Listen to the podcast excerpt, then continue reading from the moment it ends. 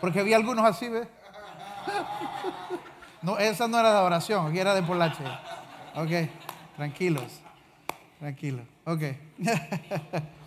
y la otra es, es que aquí en el bumper, porque está Baylor ahí, ¿verdad? Ah, ok. Ah, pues estamos ah, continuando esta, esta mañana con esta serie de ah, acerca de nuestro país, de nuestra ciudad, aprovechando que es el mes de la patria. Creo que necesitamos crecer en, amor por nuestro, nuestro país, por nuestra ciudad, eh, eh, amor, ¿cómo se llama eso? Patriótico. Eh, y en realidad el, tener orgullo por nuestra nación es algo bueno. La semana pasada estuvimos compartiendo acerca de tres cosas que nosotros podemos hacer para iniciar a ver cambio en nuestra ciudad. Tres cosas que toda persona hace cuando está a punto de perder algo muy valioso. Y esas son las mismas tres cosas que queremos hacer nosotros acerca de nuestra ciudad. Así que eh, vamos a iniciar, si usted tiene su Biblia o cualquier aparato, voy a iniciar en Mateo 6:21. Esa es la escritura que estamos tomando como base para esta serie. Y dice, perdón, porque donde tu tesoro, donde esté tu tesoro, ahí estará también tu corazón. La palabra nos habla de que cuando nosotros invertimos nuestra riqueza, nuestro tesoro, lo que apreciamos en algo, nuestro corazón está ligado a esto. Ah, si usted se fija, una persona ama a su familia, usted lo ve por cómo él invierte su tiempo, cómo ellos invierten su fuerza, cómo ellos invierten toda su riqueza hacia la familia. Igual hacia nuestro país, hacia nuestra ciudad, nosotros tenemos que comenzar a invertir esas mismas cosas. Y luego, cuando una persona está, usted va a identificar esto, cuando una persona está a punto de perder algo, que es muy valioso, hace estas tres cosas. Y esas son las tres cosas que nosotros queremos desafiar a cada uno de nosotros a hacer para nuestra gente, para nuestra familia, para nuestros vecinos, para nuestra ciudad. Número uno, cuando usted está a punto de perder algo valioso, usted ora. Usted ora a Dios y le dice, Dios, no quiero perderlo. Dios, ayúdame. Dios, mueve cielo, manda ángeles. Le pedimos lo que sea. Y lo mismo es lo que nosotros necesitamos hacer para ver cambio en nuestra ciudad. Hay cosas naturales que podemos hacer como votar bien por un buen presidente, como elegir bien a nuestros eh, alcaldes y la gente que sirve en la ciudad. Ah, podemos hacer marchas, podemos hacer, eh, ¿qué otro tipo de marchas hay? Marchas pacíficas, marchas de camisa blanca, todo ese tipo de cosas.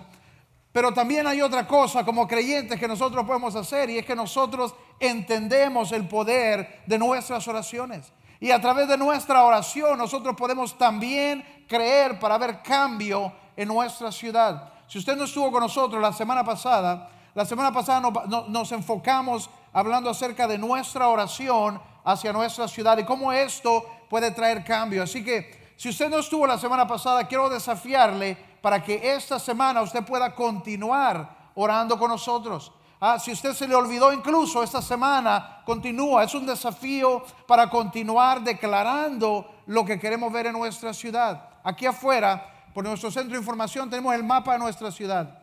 Ah, yo quiero que antes de irse, si usted no ha ido todavía, si no estuvo la semana pasada, antes de irse, yo quiero que usted vaya, encuentre la zona donde usted vive. Ah, si su ciudad no está ahí, si su colonia no está ahí, usted sabe más o menos por dónde queda, por qué dirección, norte, sur, este, oeste.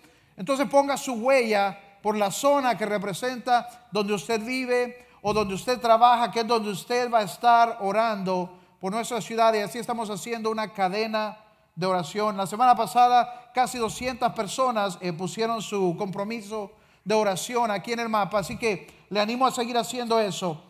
Hay tres cosas que la gente hace. La primera es orar.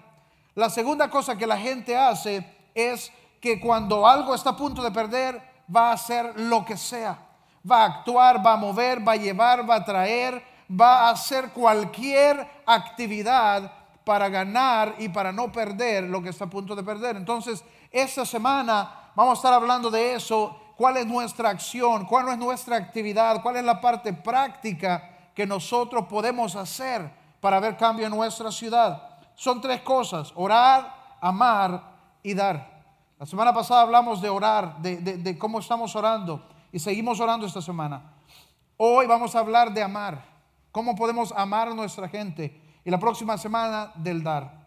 Eh, eh, estaba orando con mis hijos esta semana por la ciudad y es interesante porque lo que hicimos es que tomamos turnos diciendo cosas que le estábamos pidiendo a Dios que haya en nuestra ciudad. Y sabe que todas las cosas que ellos piden son cosas para divertirse. Padre, queremos parques, queremos parques de agua, queremos eh, parques para bicicleta, para carritos, para hacer ah, como esas carreras, todo tipo de diversión, boliches, boliches de familia. Megan dice boliches de familia donde la gente no se está emborrachando. Hey, ok, porque la, mayoría de las veces se van hacia, hacia más tipo bares también, ¿verdad? Entonces nosotros podemos orar, podemos creer. Yo quiero que usted comience a hablar esta semana. ¿Qué cosa usted quiere ver en nuestra ciudad? Bueno, usted no necesariamente va a pedir por parques, pero podemos pedir para que haya más justicia, para que haya menos violencia, para que haya menos corrupción, para que haya más paz, para que podamos salir de la casa y regresar a la casa con el celular. Amén. eso es grande, Dios puede hacerlo. Pero hoy vamos a, hoy vamos a hablar acerca de, amar, cómo nosotros podemos amar a nuestra ciudad de una manera práctica. Entonces ahí donde está, ¿por qué no cerramos nuestros ojos y oramos juntos? Listo. Padre, damos gracias esta mañana. Te doy gracias por tu presencia preciosa en este lugar, Señor. Yo oro que, aparte de lo que hoy estamos hablando, que tú puedas encontrar a cada persona en el lugar de su necesidad hoy. Que tú puedas suplir la necesidad de cada persona y levantarle, Señor, de ese lugar. Que podamos recuperar sobre todo la esperanza de que no todo está perdido, la esperanza de las posibilidades que tenemos en ti, Señor. En el nombre de Jesús, yo oro que tú puedas levantarnos hoy como iglesia para hacer una diferencia en la ciudad a la que tú nos has llamado, Señor. En el nombre de Jesús oramos. ¿Cuántos pueden decir amén? Amén, excelente. Pues vamos a hablar un poco de cómo podemos amar a nuestra ciudad de una manera práctica. Y voy a empezar en Romanos 5.8. Porque Jesús es nuestro modelo y de él vamos a aprender cómo es que nosotros podemos hacerlo. Dice, pero Dios demuestra su amor para con nosotros en esto, en que cuando todavía éramos pecadores, Cristo murió por nosotros. Yo creo que usted vea que Jesús pudo cambiar nuestras vidas. Jesús tiene el poder para cambiar nuestras circunstancias. Jesús tiene el poder para cambiar nuestra eternidad. Pero para lograr esto, Él tuvo que dar toda su vida. Él tuvo que entregar su propia vida. Y luego nosotros venimos y le decimos, Dios cambia esta ciudad, una ciudad que no nos interesa. Dios eh, salva a esa gente, gente por la que no tenemos compasión a veces, gente por la que no tenemos amor a veces, pero Él logró cambiar eh, nuestras vidas y el modelo es que para cambiar nuestras vidas Él tuvo que entregar la suya. Y ese es el lugar donde quiero iniciar hoy. Nosotros no podemos cambiar algo que no amamos. Nosotros no podemos cambiar una ciudad por la cual no tenemos amor. Nosotros no podemos cambiar familias y gentes a las cuales no amamos. ¿Sabe qué es triste? Que muchas veces como cristianos más bien nos aislamos de la familia. Nos aislamos de los hermanos por el pecado que hay en ellos. Pero la palabra más bien dice que debemos ir y ganarles para Cristo. Debemos ir y ganarles para el Evangelio. Y la palabra nos está diciendo aquí que esto no funciona a menos que primero nosotros vayamos a amarles en el lugar donde ellos están. Dice, de tal manera nos amó Él a nosotros que nos amó cuando estábamos en pecado. Igual nosotros tenemos que ir a la gente a la que hemos sido llamados. Tenemos que ir cuando ellos están en la condición en la que ya están. En el pecado no hay como un filtro. A veces quisiéramos que en la iglesia, en la puerta de la iglesia, hubiera un filtro que, que limpia a la gente para entrar a la iglesia en perfección. Ah, viene lleno de, ataduras, de adicciones, pasa por la puerta de la iglesia y le salen las alas. Y adoramos todos, qué lindo. No, no, yo, yo siento en una manera que la iglesia tiene que oler feo porque el pecado huele feo y tiene que haber pecadores en la iglesia. Tiene que haber gente que no le conoce porque esa es la razón del Evangelio, es para traer a los que están perdidos. A veces nosotros queremos que sea solo a nuestra manera. Queremos que sea solo gente que piensa como yo, gente que ya ve las cosas como yo, pero el Evangelio es acerca de los perdidos. Dice Juan 13:34, este mandamiento nuevo les doy, que se amen los unos a los otros, así como yo los he amado, también ustedes deben amarse los unos a los otros. para nosotros poder ver cambio en la gente, para poder cambiar la vida de alguien, para cambiar nuestra ciudad, primero tenemos que amarla. Yo creo que usted vea a su vecino y dígale, ámame. Es broma, tranquilos. tranquilos, tranquilos. Como iglesia a veces podemos, mire, yo entiendo, la iglesia siempre le está pidiendo a Dios, Dios que, que se mueva en la ciudad, cambia nuestra ciudad, trae avivamiento. ¿Sabe usted qué es avivamiento? Avivamiento es cuando el poder de Dios se suelta en una ciudad. Pero sabe que el avivamiento nunca se trata de meter un montón de cristianos en un solo cuarto. El avivamiento nunca se trata de llevar un montón de cristianos a un estadio. Se trata de sacar a los cristianos de donde están para que vayan al mundo y traigan a los que están perdidos. Avivamiento es cuando no se trata ya de mí, cuando no se trata de Dios logré llegar a la iglesia, sino que traje a cuantos conmigo. Eso es avivamiento, cuando ya no se trata solo de mi lucha, de mi necesidad. Señor, levántame. Y comenzamos a cambiar nuestra oración por Señor, levanta a alguien más también. Así como yo me siento aplastado, así como yo me siento apachurrado, así se sienten muchos. Yo por lo menos ya conozco la verdad, ya conozco la salvación. Ayúdame a llevar esto a alguien más. Pero muchas veces es gran cosa, nos sentimos pero lindos porque logramos llegar a adorar al Señor. No, se trata más bien, dice, avivamiento es cuando no se trata de ti. Avivamiento es cuando Dios te saca de la caja donde estás para llevarte al mundo y que regreses con cuantos perdidos se han arrepentido. Ese es el Evangelio. Es ir donde están. A veces, eh, eh, yo veo como, como familias y como padres podemos sentirnos nerviosos acerca de nuestros hijos. Pero Dios no nos está llamando a aislarnos del mundo. Dios no nos está llamando a separarnos del mundo y a meternos en una burbujita donde todo es paz y armonía. Qué lindo, ¿verdad? No, él, nos, nos salva, nos libera y nos manda de regreso. Nos manda de regreso para que traigamos a todos aquellos que todavía no le han conocido. No podemos, ver, no podemos tener temor del mundo. No podemos tener temor de cómo la gente es en el mundo. Tenemos que ir y amarles. Tenemos que ir y transformar las vidas de los que están perdidos. Tenemos que ir y llevar el Evangelio que pueda cambiar la vida de alguien que pueda cambiar las circunstancias de alguien. Mi pregunta es, cuando el Evangelio vino a tu vida, hizo algo más que solo darte religión. Porque si el Evangelio hizo algo más que solo darte religión, tú vas a querer que eso haga también en la vida de otras personas.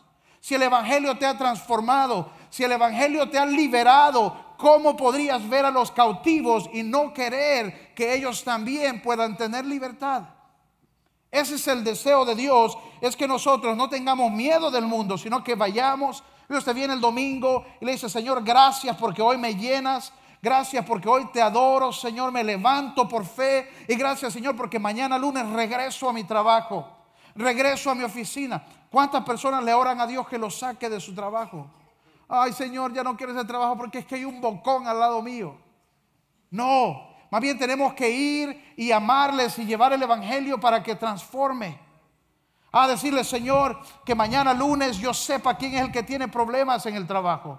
Ah, que sea obvio, que alguien se, se, quebrante, comience a llorar para yo poder ir y orar con ellos. Padre, que aquella persona que es súper rudo, el rudo de la oficina, que mañana se porte mal, que mañana sea grosero para yo poder ir y mostrarle cómo Dios le puede amar. A veces pienso en los maestros, por ejemplo. Cómo un maestro tiene el poder de, hacer, de influenciar la vida de, de tantos jóvenes, de tantos niños. Pero es increíble cómo a veces el maestro desde el principio de año puede ver a un niño y marcarlo. Y los dos van a tener un año miserable. ¿Por qué no tomarlo como un proyecto? ¿Por qué no tomar ese niño que no entiendes, que no sabes por qué actúa así? Tomarlo y hagas revolución ahí.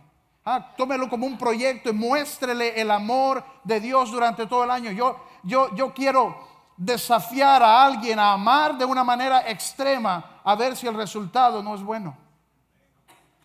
Eso es lo que Dios nos desafía a nosotros a hacer. O a veces, como maestros, cuando llega ese niño que todos los días le mandan de merienda una lata de espárragos, una lata de pepinillos, y, sabe que fácilmente podemos criticar y decir, pucha, ¿qué, doña esa, no le puede cocinar al niño. No, ¿por qué mejor no lleva dos almuerzos usted y comparte uno con ese niño? A veces puede ser un padre que no tuvo tiempo, llegó tardísimo de trabajar. Y usted puede hacer una diferencia. A veces son cosas prácticas. Ese es el, ese es el evangelio verdadero. Es cuando nosotros podemos ir y mostrarle el amor tangible de Dios a la gente, no solo palabra, no solo palabrería. ¿Sabe qué dice la Biblia? Nosotros podemos estar llevando el mensaje correcto a alguien y ellos no lo reciben. Ellos no lo reciben porque no están escuchando lo que nosotros estamos diciendo. Ah, dice la palabra que si nosotros vamos y llevamos el mensaje a alguien y lo llevamos sin amor, es como un platillo que suena, es como un címbalo que retiñe. Usted puede estarle dando el correcto mensaje a alguien. Usted puede darle un buen mensaje, el buen evangelio, pero si no viene con amor, a ellos les suena como puro ruido. Eso es lo que la palabra dice. Yo veo como hay gente que viene a la iglesia y después de dos semanas de venir a la iglesia ya quieren reunirse con nosotros porque tienen un montón de cosas que quieren cambiar en la iglesia. Y me dicen, no, pero es que en mi iglesia anterior lo hacíamos así. Pero es que mi iglesia anterior lo hacíamos así. Pero es que ustedes van a hacer ese tipo de cosas porque en mi iglesia anterior hacíamos este tipo de cosas. Yo me pregunto, y si le encanta tanto su iglesia, ¿por qué se fue? ¿Verdad? ¿Sabe qué? Nosotros tenemos que... ¿Dónde comienza todo? ¿Dónde, ¿Dónde, se abren las puertas de la iglesia para que usted pueda traer cambio, para que usted pueda hacer cosas? Es cuando usted primero ha amado a la gente que está en la iglesia.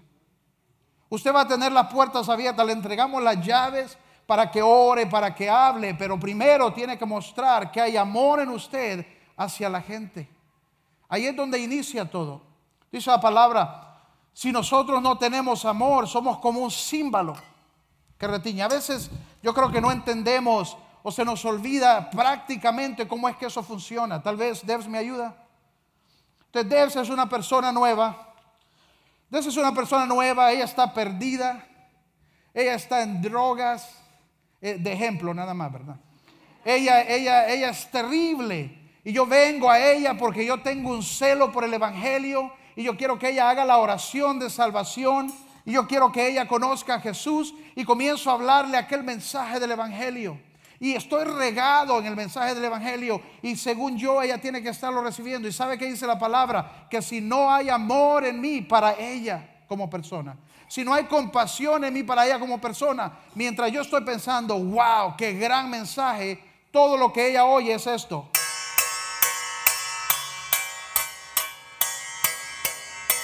Y luego yo termino de darle aquel gran mensaje y digo, y no responde, es que tiene un corazón duro. ¿Cuántos hemos dicho eso acerca de algún vecino, de algún familiar, de alguna persona? Es que tienen un corazón duro y nosotros le hemos dado aquel mensaje que para ellos no lleva nada más que ruido. Dice la palabra, si no hay amor primero, todo lo que nosotros podemos ofrecer es como un símbolo que retiñe. ¿Cuántas veces hemos orado una oración y después de orar aquella gran oración sentimos como que hemos bajado el cielo y la persona no recibe y sabe que pensamos que no tiene fe? Es que este no, no, cree conmigo. No, tiene, no, es que durante el tiempo que usted estaba hablando y orando, eso es todo lo que escucharon. Eso es lo que dice la palabra, gracias. Eso es lo que dice la palabra si no iniciamos con amor, si no hay amor, compasión en nosotros para esa persona, cualquier mensaje que le llevemos no hace nada. No hace nada. Dice la Biblia, nosotros somos la luz del mundo. Tenemos que alumbrar. Tenemos que hacer una diferencia, pero todo comienza con amor. Dice la palabra, cuando Jesús vio a la multitud, no sintió, uy, qué oportunidad de predicar aquí. No sintió, uy, a ver cuántos me gano para el Señor hoy. Sintió, dice, compasión por ellos. Fue movido a compasión por ellos. Nosotros vamos al bordo y ¿qué sentimos? Sentimos compasión, sentimos amor. Nosotros vemos una persona, la vemos como una, una oración más, la vemos como este me lo gano para Cristo o tenemos amor por esa persona. A veces le oramos a la gente y no hemos escuchado cuál es la necesidad porque estamos tan listos para hacer nuestra oración. Hay gente que ora la misma oración todo el tiempo. Nunca está escuchando cuál es la necesidad. ¿Sabe por qué? Porque no se trata de ellos, se trata de nosotros. Nosotros podemos estar haciendo eh, el mensaje correcto, la oración correcta, pero pensando en nosotros. Estamos orando por el enfermo, pero adentro estamos pensando, wow, qué bien oro yo. Señor, ¿cómo no te vas a mover? Escucha mi oración. ¿Ah? Señor, ¿cómo no van a venir a Cristo? Escucha este mensaje que preparé. No, Dice la palabra, tiene que ser al revés, tiene que empezar allá, tiene que empezar amando a la gente. Tiene que iniciar teniendo un sentido de, misericordia, de compasión, de amor por las personas. Ese es el lugar donde debemos iniciar. Nosotros no podemos cambiar lo que no amamos. A veces vamos a una persona y queremos que entregue su vida a un Cristo, el cual no le hemos mostrado. Solo le hemos hablado palabrería, pero no se lo hemos mostrado. Es increíble cómo a veces podemos quedarnos incluso cortos como creyentes. Y estamos orando, eh, la persona te acaba de decir que no ha comido, no, no han tenido su familia comida por una semana. Y tú vienes y tú oras, Señor, súplele. Súplele, Señor, mándale a alguien. El Señor todo el tiempo te ha mandado a ti. Y te vas solo orando sin haber, sin haber hecho algo más. A veces es amor práctico, a veces es ser no solamente la oración, sino que ser el milagro de alguien. Nosotros hacemos lo natural para que Dios pueda hacer lo sobrenatural. Y sabe que a veces lo natural es tan sencillo como un abrazo. A veces es solo salirnos de nuestra comodidad y decirle a alguien, yo siento que necesita un abrazo. Y si lo rechazan, ¿qué? Pero si, si esa persona, es increíble cuántas veces la gente dice, acababa de orarle al Señor por un abrazo. ¿Sabe por qué? Porque la gente está en necesidad. Y Dios Dios te dice, ora por alguien ora por alguien y usted después de tanta lucha va y ora. ¿Y sabe qué dice la persona? Le había pedido a Dios a alguien que me ayude a orar hoy. Si nosotros podemos responder, a veces cuando nosotros hacemos la parte natural, puede ser tan sencilla. Pero en ese momento nosotros hacemos algo sencillo y Dios lo convierte en el milagro del Evangelio de alguien más. Para nosotros puede ser una comida, para ellos puede ser la respuesta a la provisión de Dios. Piénselo. ¿Cuántas veces nosotros podemos limitar lo que Dios está haciendo porque no tomamos ese paso de hacer la parte natural? ¿Y sabe qué es lo que detiene a Dios? El egoísmo. El egoísmo es lo que detiene a Dios, es cuando nosotros estamos ensimismados, cuando andamos pensando solo en mí, en mi necesidad, en lo que yo ocupo, en la oración que yo necesito, en vez de movernos y escuchar lo que Dios está tratando de decir que la gente alrededor nuestro puede necesitar. La gente en tu trabajo, la gente en tu oficina. Entonces, ¿cuál es el desafío hoy? ¿Cuál es el desafío? Lo que nosotros queremos es que usted salga y como creyente no se quede solamente hablando un evangelio vacío, sino que usted vaya y usted pueda mostrarle a la gente amor, práctico. Que usted pueda mostrarle a la gente el amor práctico de Dios y a veces toma cosas tan sencillas. Cosas tan sencillas. Pero lo que toma es que usted salga de su necesidad, que usted salga de su comodidad, que usted salga de su horario y pueda darle un momento, escúcheme, un pequeño momento de su tiempo puede ser el movimiento en toda una colonia. Dios puede utilizar una persona para comenzar a llevar y a causar algo en una colonia completa, en un bordo, en el hospital. Y de repente uno ora por el otro y el otro lo lleva y el otro lo lleva y se riega. Pero nosotros tenemos que estar dispuestos a hacer la parte que nos corresponde. Como creyentes no podemos quedarnos a medias. ¿Sabe que yo, yo, yo observo la iglesia y eso no es una crítica? Tal vez sí. Bueno, sí es crítica que a las iglesias les encanta hacer cosas para adentro. Reunión de viejitas, reunión de jóvenes, reunión de hombres, reunión de mujeres, y todo el mundo está en las mismas reuniones. Los mismos. Los mismos. Y vigilia, y sabe que está bien. Pero la palabra dice que tenemos que salir. Hay un momento donde tenemos que salir, ir donde están las necesidades, llevar la luz, llevar el poder, llevar el Dios que hay en nosotros y que alguien más pueda conocerlo. Cada domingo, cada domingo debería ser ese momento cuando los guerreros regresan del mundo arrastrando los que salvaron y los traen a la presencia de Dios. Debería, debería ser la oportunidad cuando venimos y le decimos, Señor, esos son los que rescaté cada semana, pero ¿qué? Llegamos como que nosotros de arrastras. ¿Ah? Aquí estoy, Señor. Logré regresar. No. Dios quiere que vayamos y que cumplamos la misión. Véalo usted, cuántas veces se habla de que somos el ejército de Dios. Pero si, si nosotros lo vemos como que somos el ejército de Dios, ¿cómo estamos regresando cada domingo? No victoriosos a veces, porque victoriosos es traer fruto. Y el fruto que a Dios le importa son las almas. El fruto por el cual Él murió es cierto. Él no fue a morir para que le cantaran. Ah, Señor, te entrego mi alma para que en el 2016 me escriban remolineando. No, no. Él fue a morir, dice, por cada persona, por cada alma. El fruto que usted tiene que traer domingo tras domingo es un alma. El fruto que tenemos que traer es que sembramos el Evangelio en la vida de alguien más. Es que llevamos la luz y está iluminando a una nueva persona. Alguien que estaba perdido, alguien que estaba lejos, el hijo pródigo. Y nosotros vamos, iluminamos y regresamos y decimos, Señor, este es mi sacrificio de adoración, es que esa semana llevé el Evangelio. Ese es fruto, dice la palabra, Él quiere que nosotros traigamos fruto y el fruto son las almas. Eso es lo que más le interesa al Señor, es cuántos puedan venir a conocerle. ¿Cuál es el desafío esta semana? El desafío es ser prácticos.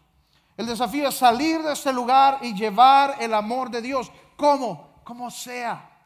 Ore con alguien, abrace a alguien, ministre a alguien, sirva a alguien, dele a alguien, ore por sanidad, ore por liberación, ore por salvación.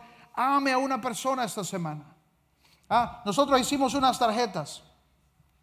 Y estas tarjetitas usted las va a recibir en la salida. Todos van a recibirlas en la salida. Y, usted puede tomar la decisión. Esto puede convertirse en un desafío para que usted vaya y ame a alguien esa semana, de una manera práctica.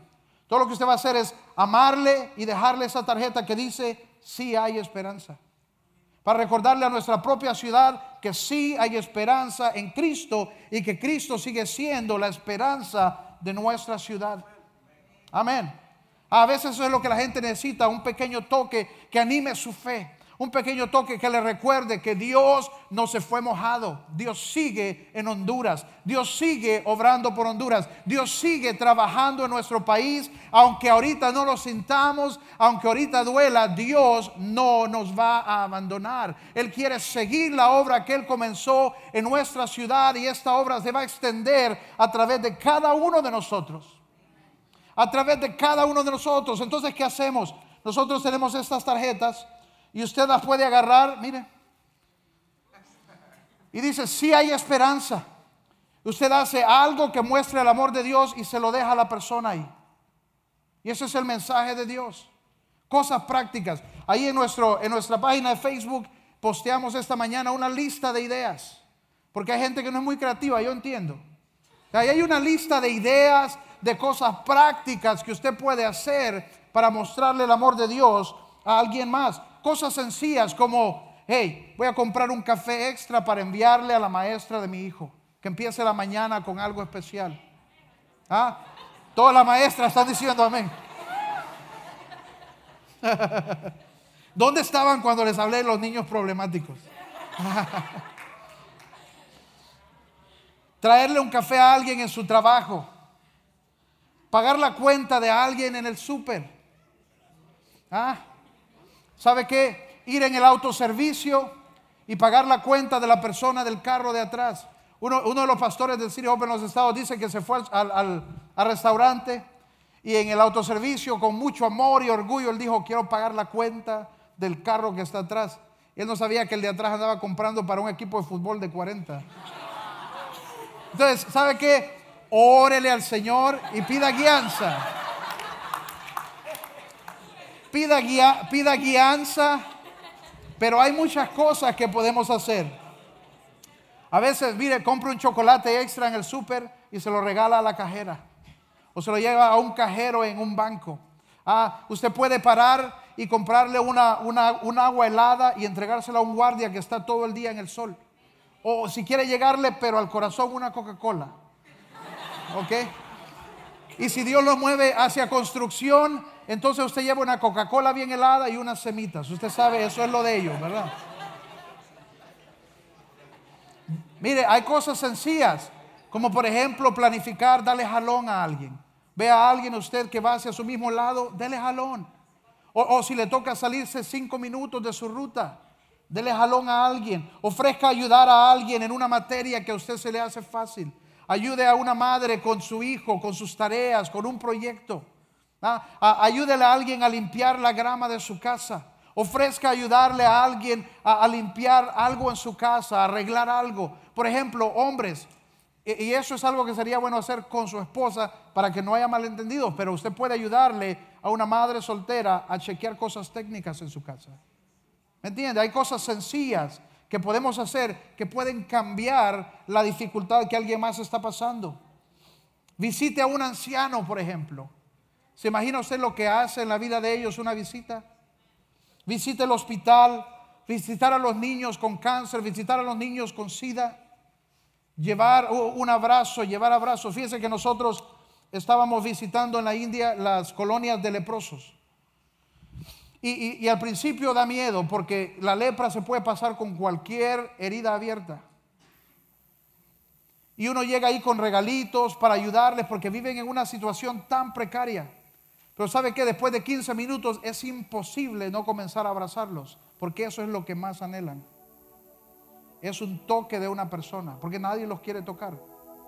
Y después de un momento usted abandona todo y dice, Señor, sáname. Y mire, abrazar. A veces son cosas que no valen mucho para nosotros, pero cambian la vida de alguien más. Y como le digo, ahí en, la, en, el Facebook de nuestra iglesia, City Hope ahí pusimos una lista de muchas ideas que usted puede tomar incluso. O puede agarrar ideas de ahí mismo. Por ejemplo, puede comprar una flor y llevársela a, a muchachas que trabajan en ciertos lugares. Nosotros podemos hacer la diferencia con cosas prácticas a veces. Entonces al salir hoy, usted lleva uno de estos. Y es un desafío. ¿Por qué es un desafío? Porque usted puede decidir hacer algo o eso se puede convertir en la basura que está al fondo de su carro. Es una decisión personal. Pero podemos hacer la diferencia en la vida de alguien. Y eso no significa que usted necesite una tarjeta para hacerlo. Eso es solo para animarle a iniciar. Para animarle, mire, usted cocina unas galletas para su vecino y le pone una tarjetita y se la lleva a la puerta de su casa. A veces la gente, la gente dice, no sé cómo hacer eso. Yo no soy muy bueno en eso. No soy bueno en eso de orar, en eso de predicar. No soy tan bueno para hablar como aquella persona. No soy tan dinámico como aquella persona. No importa, hay muchas maneras de mostrar el amor de Dios. ¿Sabe qué es la clave? Dios no quiere usar en ti lo que Él hizo con otra persona. Dios quiere usar lo que Él ha hecho en tu vida hasta hoy. Él quiere usar lo que está en tu mano. Ah, es que yo no tengo pisto para cocinar galletas. Es que Dios no te está pidiendo eso. ¿Qué es lo que tienes en tu mano? Voy a terminar ahí. En el libro de Hechos, esta es una historia que todos conocemos. En, en Hechos 3, dice que Pedro y Juan iban hacia el templo. Y en lo que iban llegando al templo, un hombre que estaba lisiado, había estado ahí por mucho tiempo, les pidió. Y ellos le respondieron, no tengo oro ni plata, pero de lo que tengo te doy. Pusieron sus manos y le dijeron, levántate y camina. Y aquel hombre fue sano. Dios quiere usar lo que hay en ti. Dios quiere usar lo que Él ya ha hecho en ti. A veces sentimos, es que todavía no he llegado, todavía no soy perfecto. Yo recuerdo cuando yo inicié en Cristo, a veces tenía el deseo de ir y hablar con alguien, de ir y compartir con alguien, pero en lo que iba en el camino volvía a acordarme de cosas que estaban mal en mí todavía y decía, no, todavía no, tengo que arreglar más cosas. Pero ¿sabe qué? Dios quiere usarte en el lugar donde estás. Porque no importa cuánto falta en tu carrera, ya Él ha iniciado una obra en ti. Y es de ese lugar que Él quiere usarte. ¿Por qué no se ponen de pie y oramos juntos esta mañana? Y al salir hoy, recoja un paquete de estas y busque, busque oportunidades. Vaya a nuestra página, vea las ideas que ahí hay, invente sus propias ideas también. Se trata de bendecir a alguien. ¿Y sabe qué? A veces no es necesario irse tan lejos. Tal vez hay un hermano al que no has estado muy cercano. Tal vez es un primo tuyo, un tío tuyo al que no has estado muy cercano. A veces es regresar a la gente que está alrededor nuestro y mostrarles que no solo hay religión en nosotros, pero que hay amor de Dios. Oramos. Padre, yo oro que tú puedas levantar nuestro espíritu para que podamos traer fruto que es valioso a ti. Fruto que permanece y eso es cambiar la eternidad de otras personas, Señor. Que a través de tu evangelio podamos marcar la vida de alguien y que ellos puedan conocerte y regresar a ti, Señor. Yo oro, Padre, que tú nos uses como iglesia, no solo para hablar como platillos que hacen ruido, como címbalos que retiñen, pero que podamos ir y suplir la necesidad de alguien, que podamos ser no solo la oración, pero el milagro de Dios para alguna persona, Señor. Yo oro que tú nos levantes para ser activos en nuestra fe, para amar de maneras prácticas y reales a la gente que está alrededor nuestro, Señor a la gente de nuestra familia, de nuestras colonias, de nuestra ciudad, Señor. En el nombre de Jesús, oro que tú pongas este deseo en cada persona, que tu Espíritu Santo no nos deje tranquilos, pero que siga eh, redarguyendo nuestro corazón para que vayamos y llevemos la luz de Cristo al mundo. Oro, Padre, que tú puedas guiarnos a escuchar la necesidad, que tú puedas guiarnos a personas en nuestros trabajos que necesitan no religión, no iglesia incluso, pero a Dios. En el nombre de Jesús oramos. ¿Cuántos pueden decir amén?